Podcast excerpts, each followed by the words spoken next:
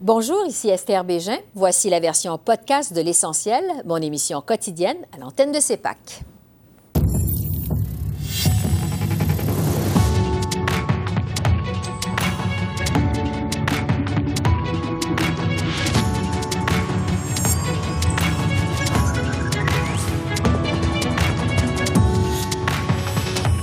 Protection des enfants autochtones. Le règlement de 23 milliards de dollars est autorisé par la Cour fédérale. On fait le point avec notre panel de journalistes. Ingérence étrangère. Le gouvernement Trudeau doit créer un registre des agents étrangers le plus vite possible, selon un nouveau rapport. Les retraits potentiels de l'Alberta du régime de pension du Canada. Le premier ministre Trudeau craint des impacts majeurs pour les travailleurs. Les politologues Geneviève Tellier et Frédéric Boilly sont avec nous. Bonsoir, Mesdames, Messieurs. La Cour fédérale a approuvé aujourd'hui le plus important règlement juridique de l'histoire du pays. Ottawa versera plus de 23 milliards de dollars à 300 000 enfants et familles des Premières Nations pour avoir échoué à leur offrir le même niveau de services sociaux que ceux offerts aux autres enfants canadiens. Le règlement comprend aussi 20 milliards de dollars pour réformer le système de protection de l'enfance pour les Premières Nations. On écoute la ministre Patty Haidu. C'est un grand jour aujourd'hui pour les enfants euh, autochtones qui souffrent d'un système discriminatoire. euh, euh, c'est une très importante étape dans notre route de la réconciliation. J'analyse cette décision avec les journalistes Joël Denis Bellavance, Émilie Bergeron et Christopher Nardi. Bonsoir à vous trois. Bonsoir. Donc, le gouvernement va devoir verser plus de 23 milliards à des enfants autochtones et leurs familles.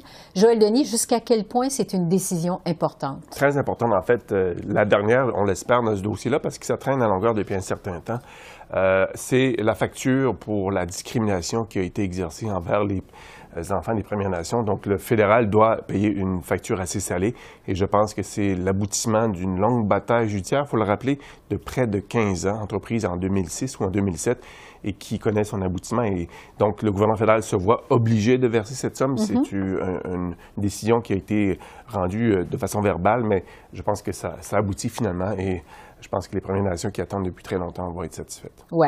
Euh, la décision avait été rejetée l'an dernier par le Tribunal canadien euh, des droits de la personne. Émilie, le, le dénouement d'aujourd'hui, jusqu'à quel point ça enlève une épine au pied du gouvernement Trudeau? Ça enlève énormément une, épine euh, parce que euh, ils peuvent montrer que ce dossier-là avance. Euh, comme le disait Joël Denis, ça traîne en longueur. Puis aussi, quand le tribunal, comme, vous l'avez mentionné, avait, rejeté l'accord, il y avait aussi plusieurs communautés autochtones qui étaient déçues de ça et qui dénonçaient cette cette décision-là du tribunal. Euh, donc là, maintenant, ça, c'est une, disons, une, on peut dire une, une, forme de victoire pour le gouvernement Trudeau, euh, mais surtout pour euh, ces communautés-là. Après ça, euh, le dossier du sous-financement dans la petite enfance est, est loin d'être euh, résolu. Ouais. le gouvernement Trudeau a un énorme rattrapage à faire euh, et aussi des consultations adéquates avec les communautés concernées parce que euh, c'est pas juste une question d'argent, euh, c'est il faut vraiment que que ça réponde aux besoins criants des communautés et, que ça soit concret pour eux. Pour elles. Ouais. Euh, parlons du dossier de l'ingérence étrangère. Le comité parlementaire vient de publier ses conclusions. Joël Denis, évidemment, c'est une question qui a pris de l'ampleur avec oui. les tentatives de la Chine. Est-ce que les conclusions sont à la hauteur? Oui, c'est un des premiers comités qui produit un rapport. Il y en a trois autres comités qui vont produire un rapport qui se sont penchés sur l'ingérence étrangère. Mais je pense que la principale conclusion que je retiens de ce rapport aujourd'hui, c'est la demande de créer un registre des agents d'influence étrangers. Ça fait longtemps qu'on en parle, ça fait longtemps que c'est dans les cartons et que le gouvernement Trudeau en fait, se traîne les bottines dans ce dossier-là. Et c'est un rappel à l'ordre, je pense. Et euh, si le gouvernement n'agit pas, le, le Bloc québécois, lui, va agir. Et ça, c'est intéressant, euh, Esther, pour la raison suivante, c'est que ce que va mettre sur la table le Bloc québécois, je pense, dépasse largement ce qui a été fait ailleurs euh, dans le monde pour contrer l'ingérence étrangère, en ce sens que non seulement les agents étrangers devraient s'inscrire auprès d'un registre, mais aussi la partie canadienne. Donc, un élu, un professeur, euh, un sénateur qui rencontre un agent étranger devrait le déclarer également qu'on puisse vérifier s'il y a des, euh, euh, des, des trucs qui ne fonctionnent pas, qui ne sont pas déclarés. Donc, moi, je pense que la proposition du Bloc risque de retenir, je pense, l'appui des autres partis politiques parce que c'est la meilleure, à mon sens, que j'ai vue jusqu'ici. Oui. Avant de parler de cette position du Bloc, justement, Christopher, je veux vous entendre sur la réaction des conservateurs au travail du comité. Elle m'a étonné un petit peu. Je vous explique pourquoi. Ils avaient un rapport dissident. Ce bout-là ne m'a pas étonné. Il n'y a pas grand-chose qui ne crée pas une dissidence entre l'opposition et le, gouvernement en ce moment.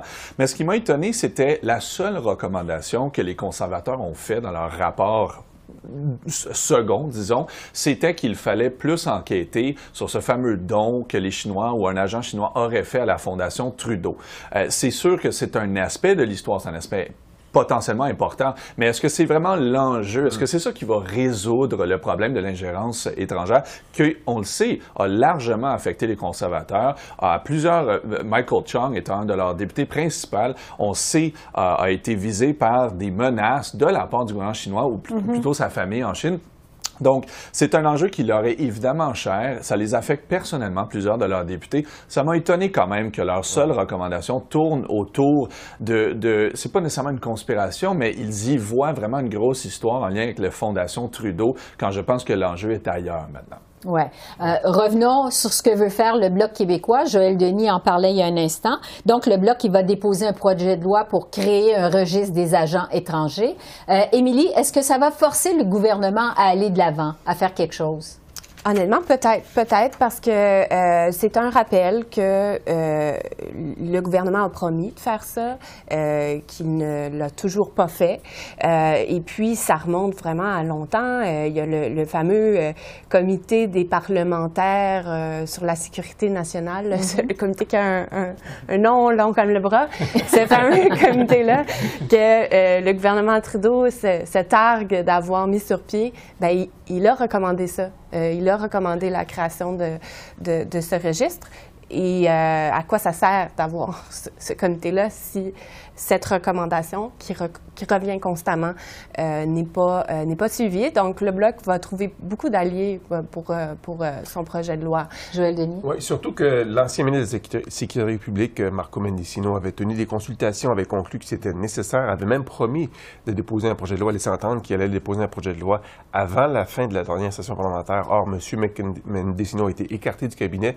Dominique Leblanc a pris la relève, mais on sent que M. euh, Leblanc n'a pas le même empressement, si on peut dire, que M. Mendicino à livrer la marchandise. Donc, je pense qu'il va être soit forcé d'adopter ce que le Bloc propose, ou lui-même, s'il veut aller au-devant des coups, agir un peu plus rapidement qu'il le fait à l'heure actuelle.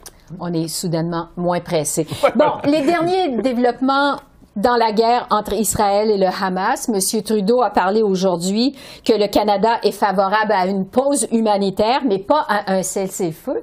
Christopher, qu'est-ce que vous pensez de cette nouvelle position de M. Trudeau? Est-elle vraiment nouvelle? Et la question, euh, on marche, le gouvernement Trudeau marche sur une ligne extrêmement fine depuis euh, le début de ce conflit-là, et particulièrement depuis ce moment où on, a entendu parler de l'explosion à l'hôpital à Gaza. Euh, on voit qu'il essaye de pas déplaire aux deux groupes. Et je pense, ce faisant, déplaît aux deux groupes. Alors, encore une fois, on n'appelle pas pour un cessez-le-feu, mais un corridor humanitaire qui va critiquer euh, une proposition de corridor humanitaire. Pas grand monde, mais est-ce que c'est aussi loin qu'il devrait aller? Euh, D'autres l'ont fait beaucoup plus fort que lui. Euh, mais en même temps, on, on revient beaucoup encore sur cette question d'attribution de l'explosion de l'hôpital de Gaza. Ça a pris plusieurs, plusieurs, plusieurs jours avant que le gouvernement n'admette finalement que ça semblait venir de l'intérieur de Gaza et non pas des forces armées israéliennes. Euh, je pense que ce qu'on voit beaucoup, c'est M. Trudeau qui essaie justement de faire plaisir à deux groupes qui sont importants pour son parti Ouais. parce que ce sont deux gros électorats. Et, euh, et ultimement, ils vont devoir choisir leur langage, choisir leur, leur, leur position. Et s'y camper et ensuite aller de l'avant avec des politiques qui vont dans ce sens-là. Et j'ai l'impression qu'on commence à se rapprocher à ce moment-là, euh, mais on n'y est pas encore, puis on joue encore avec les mots. On ne dit pas cesser le feu, mais c'est quoi vraiment la différence entre un, entre un cessez-le-feu et une trêve, euh, comme le demandent certains? Ben, une pause humanitaire. Une pause humanitaire et une amnistie. Oui, il y a une, différence en termes de mm-hmm. définition, mais ultimement, dans l'imaginaire des gens, il n'y en a pas de différence. Mais on joue avec les mots pour essayer de vraiment euh, calmer le jeu de tout le monde, mais je pense pas que ça va marcher. Ouais. Vendredi euh, dernier, il y a 33 députés qui ont signé une lettre envoyée au monsieur, euh, euh, au premier ministre Trudeau pour lui demander un cessez-le-feu, de réclamer un cessez-le-feu. Là-dessus, il y a 23 députés libéraux. Joël Denis, de ce que vous apprenez en coulisses, jusqu'à quel point le caucus est divisé? Assez divisé, et ça, je pense, en est l'expression, cette lettre qui a été diffusée par une députée de la région de Toronto euh, qui souhaitait justement que le gouvernement Trudeau, le gouvernement canadien, exige un cessez-le-feu. Donc, euh, et là-dessus, les ministres sont interrogés. Leur réaction est quand même intéressante. Je donne l'exemple de Mélanie Joly, qui, mhm. elle, a dit on demande une désescalade, mais pas tout à fait un cessez-le-feu maintenant. Euh, j'arrive pas à comprendre c'est quoi la différence entre les deux, d'une part, et d'autre part, pourquoi c'est, euh, ça, ne fait pas partie de la proposition canadienne de euh, demander un cessez-le-feu. Le Canada se vante euh, depuis des années d'être le pays qui a permis la création des casques bleus, des missions de paix, qui justement allaient dans les endroits pour maintenir la paix et, établir des cessez-le-feu. Or, pourquoi on ne poursuit pas dans cette tradition-là? Il y a vraiment, comme, comme le disait Christopher, un genre de zigzag de la part du gouvernement mm-hmm. sur la question du Hamas et Israël, et je pense que ça, à terme, ça nuit au premier ministre et à son gouvernement. Oui. Il y a aussi le ministre de la Défense, M. Blair, qui a dit aujourd'hui que le Hamas constitue une menace pour le monde entier et doit être éliminé. Euh, Émilie, est-ce qu'il y a un changement de ton du gouvernement?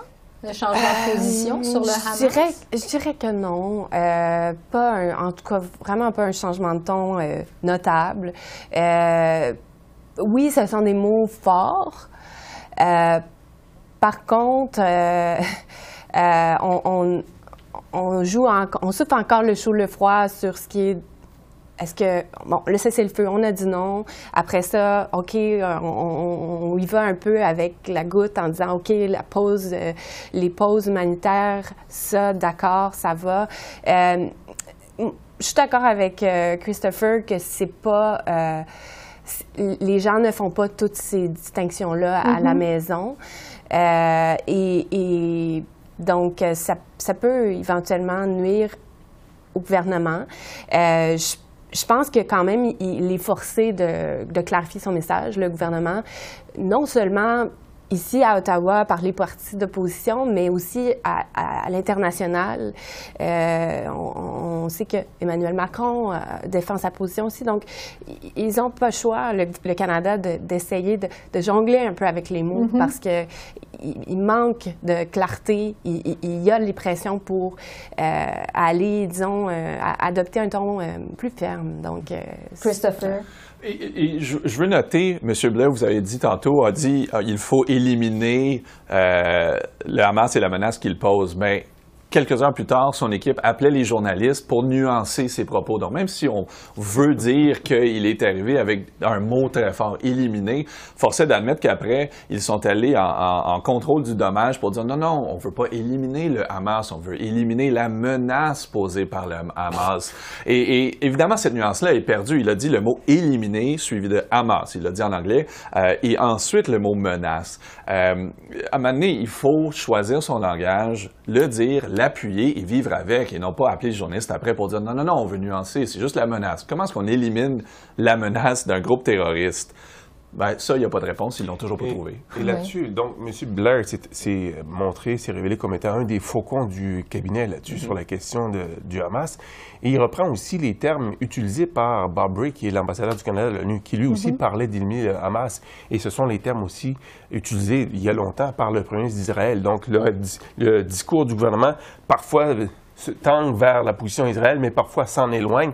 Et ce qui donne à penser, je parlais de zigzag tantôt de la position canadienne, c'est un peu ça qu'on fait. On zigzague en ce moment dans ce dossier. Et ça donne quoi? Ça donne des, euh, des situations comme celle-ci où des adjoints, des proches collaborateurs du ministre de la Défense appellent les journalistes pour tenter de nuancer ce qu'il a dit ouais, en ça. Scrum. Donc, c'est c'est du damage control 101. Sauf que ça, ça, n'aide pas la clarté du message du gouvernement dans ce dossier. Sur la réponse de l'opposition maintenant à toute cette affaire, bon, les conservateurs maintiennent qu'Israël a le droit de se défendre, mais dans, tout en respectant le droit international. Joël Denis, qu'est-ce que vous pensez de la réponse des conservateurs dans ce dossier-là? Elle est assez tranchée et mhm. très favorable à Israël. Euh, on ne peut parler, je pense, jusqu'ici ou très peu, je, pense que c'est adéquat de le dire, des, euh, des dommages causés euh, à Gaza, évidemment, à la population civile. On a beaucoup fait état des, de, de, la responsabilité d'Israël de se défendre, de protéger son territoire, de protéger les civils, mais on n'a pas beaucoup parlé du couloir humanitaire comme d'autres partis l'ont parlé on a parlé le Bloc québécois ou le NPD. Donc, je pense si on peut parler d'un parti qui est faucon dans ce dossier, c'est le Parti conservateur qui a des positions très, très tranchées. Oui. Il y a aussi la députée euh, conservatrice Melissa Lanzmann qui a reproché au premier ministre Trudeau d'avoir trop tardé à clarifier sa position sur le bombardement de l'hôpital euh, dans la bande de Gaza la semaine dernière. Émilie, qu'est-ce que vous en pensez? Je pense que M. Trudeau, quand même, euh, attendait d'avoir les faits. Hein. À ce moment-là, il y avait euh, quand même plusieurs informations parcellaires, euh, puis il ne voulait pas se faire prendre. je pense aussi que dans, dans ce dossier-là, certains lui ont reproché d'accuser de, Israël d'être à l'origine de cette frappe-là. Euh, alors que, bon, je, je, le souligne quand même, c'est pas ça qu'il a dit, mais certains lui ont reproché ça. Donc, peut-être que M. Trudeau voulait pas en rajouter, donner des munitions à, à certains qui le critiquent. Ouais. Pour ce qui est euh, du Bloc québécois, on sait qu'il n'y a aucun député du Bloc qui a signé cette lettre mmh. envoyée à M. Trudeau lui réclamant de demander un cessez-le-feu. Euh, évidemment, le Bloc a corrigé le tir hier, a clarifié sa position. Euh, Christopher, qu'est-ce que vous pensez de la réaction du Bloc? Ben, je pense que vous l'avez bien dit. Ils ont corrigé le tir. Je pense qu'ils ont vu qu'ils n'étaient pas peut-être dans, euh, je ne veux pas dire l'opinion populaire, mais qu'ils ne se joignaient pas à une cause qui semble bien acceptée et surtout, ils semblaient essayer de vouloir rester d'un neutre dans un combat qui l'est aucunement pour aucun, aucun individu. Il y a toujours un parti pris. Et donc, je pense que M. Blanchet, là, a vu qu'effectivement, il fallait appeler pour quelque chose. encore une fois, on tombe un peu dans, le débat. Est-ce que c'est un cessez-le-feu? Est-ce que c'est un, une trêve? Euh, il a choisi un mot autre et il essaie de se faufiler au milieu. Mais essentiellement, il se rallie quand même, on dirait, plus proche de la position actuelle du premier ministre telle qu'on la connaît. Et ça ne m'étonne pas. Oui, on semble effectivement, on voit que les positions semblent assez collées, assez semblables. Euh, Christopher, euh, Joël Denis, Émilie, merci beaucoup. C'est tout le temps qu'on a. Merci beaucoup. Merci.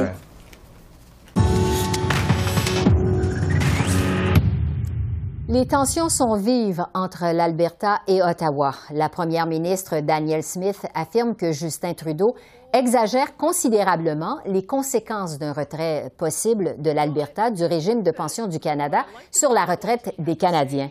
Justin Trudeau a publié une lettre la semaine dernière dans laquelle il accuse le gouvernement conservateur uni de menacer les pensions de millions de personnes âgées à travers le pays. Un rapport commandé par l'Alberta estime que la province aurait droit à 334 milliards de dollars, soit plus de la moitié du régime de pension du Canada, si ce retrait va de l'avant. J'en discute avec les politologues Geneviève Tellier et Frédéric Boilly. Bonsoir à vous deux. Oui, bonsoir. Bonsoir. La première ministre, euh, Danielle Smith, affirme que le premier ministre Trudeau va trop loin et que les pensions de millions de personnes âgées et des travailleurs ne sont pas en danger. Frédéric, d'abord, euh, qu'est-ce que vous pensez de cet affrontement entre Danielle Smith et Justin Trudeau? D'abord, pas du tout surpris de cet affrontement. Je pense que même c'est un affrontement qui était anticipé par Daniel Smith malgré les critiques qu'elle fait. C'est-à-dire que euh, elle sait bien que la nature du projet celle de créer un régime de pension euh, en Alberta euh, fait en sorte que le gouvernement fédéral ne pouvait que réagir à un moment donné ou l'autre. D'ailleurs, quand le projet est annoncé, on a vu des réactions non seulement du régime de pension lui-même avec ses mais aussi de certains premiers ministres euh, provinciaux. Donc, c'est le genre de projet qui ne pouvait que créer euh, des remous. Et comme je le dis, je pense que du côté de Daniel Smith, on ne voulait surtout pas euh, un projet qui aurait passé sous le radar, comme ça a été le cas avec le fameux référendum sur la péréquation de Jason Kenney. Donc, on est dans un, un tout autre autre cas de figure mm-hmm. avec euh, ce projet. Je pense que on, voulait ou on anticipait une réaction du gouvernement fédéral et ça fait un peu l'affaire de Daniel Smith. Ouais, Geneviève, justement, Justin Trudeau a publié une lettre ouverte. Comment vous analysez euh, sa réponse? Oui, elle est un peu surprenante, euh, je vous dirais par, par son ton. Alors, euh, Monsieur Trudeau très rapidement a dit non, c'est pas une bonne idée, ça va nuire à beaucoup de Canadiens. Euh, sort un peu les, les, épouvantails aussi en disant, ben regardez les gens qui sont déjà retraités. Et il aurait pu choisir une autre façon de s'y prendre. Il aurait pu choisir un peu plus la collaboration, puis dire, ben vous savez, si on veut, euh, assoyons-nous ensemble, puis discutons, puis regardons si on des irritants. Euh, je pense que M. Trudeau veut clairement se démarquer par rapport à n'importe quel parti conservateur. Et c'est pas nécessairement aux Albertains qui parlent, mais je pense que c'est au reste du Canada aussi, en disant, ben, si vous avez un gouvernement conservateur, ben, voici ce que ça donne. Évidemment, en toile de fond, ben, il y a l'ajout en ce moment avec, euh, à Ottawa, entre Pierre Poilievre puis, puis Justin Trudeau. Donc, je pense que ça explique un peu son ton. Maintenant, est-ce que les Canadiens vont embarquer dans ce discours-là? Euh, M. Trudeau a probablement noirci un peu trop. Euh, c'est un peu grossier ce qu'il a fait là. Mm-hmm. euh, c'est pas vrai que ça va nuire. C'est pas vrai que ça va causer un problème épouvantable. Oui, peut-être que le reste du Canada va devoir payer un petit peu plus, mais c'est pas la catastrophe. Et donc le ton surprend dans justement ces échanges-là. Ouais. Euh, la première ministre Smith a annoncé des consultations publiques pour connaître l'opinion des Albertains sur ce retrait possible du régime. Euh, un référendum pourrait même être organisé. Frédéric est-ce qu'il y a vraiment de l'appétit chez les Albertains pour ce changement? Pour le moment, je dirais que non. Et s'il y avait eu un appétit qui était euh, aussi important, on en aurait parlé lors de l'élection euh, provinciale en mai dernier. Or, c'est pas une thématique euh, qui a été mise de l'avant par Daniel Smith.